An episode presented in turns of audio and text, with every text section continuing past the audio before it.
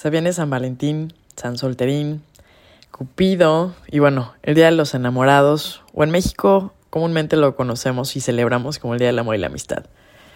Yo tenía la dicha y la fortuna de tener personas increíbles que me han mostrado lo que es el apoyo, que me han ayudado a ver la vida desde diferentes ángulos, que me han sacado de túneles ideas negrísimos y con los que he compartido miles de historias.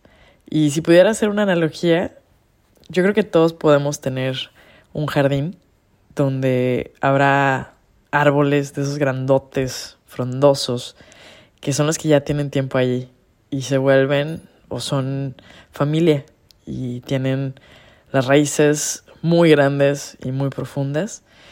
A veces dan retoñitos o frutos y hay otros que son florecitas que le dan colores bellísimos a nuestros días. Hay unos que son de mucho cuidado, otros que incluso pueden ser hasta maleza y hay que limpiarlos. Eh, hay otros que están en estas macetitas y que te acompañan a tus nuevos lugares, eh, pero por lo general otros se quedan y florecen por temporadas, o sea, vas, regresas y, y los ves ya diferentes. Habrá también unos que son de sol, otros que son de sombra, eh, algunos con espinas que es mejor ver de lejecitos y hay otros que hay que regarles más seguido. Todos somos de tierra muy diferente y de diferente naturaleza. Pero yo creo que hay estos amigos pato, que les digo, que son para toda la vida. Son de esos en los que piensas y te alegran el corazón solo de existir.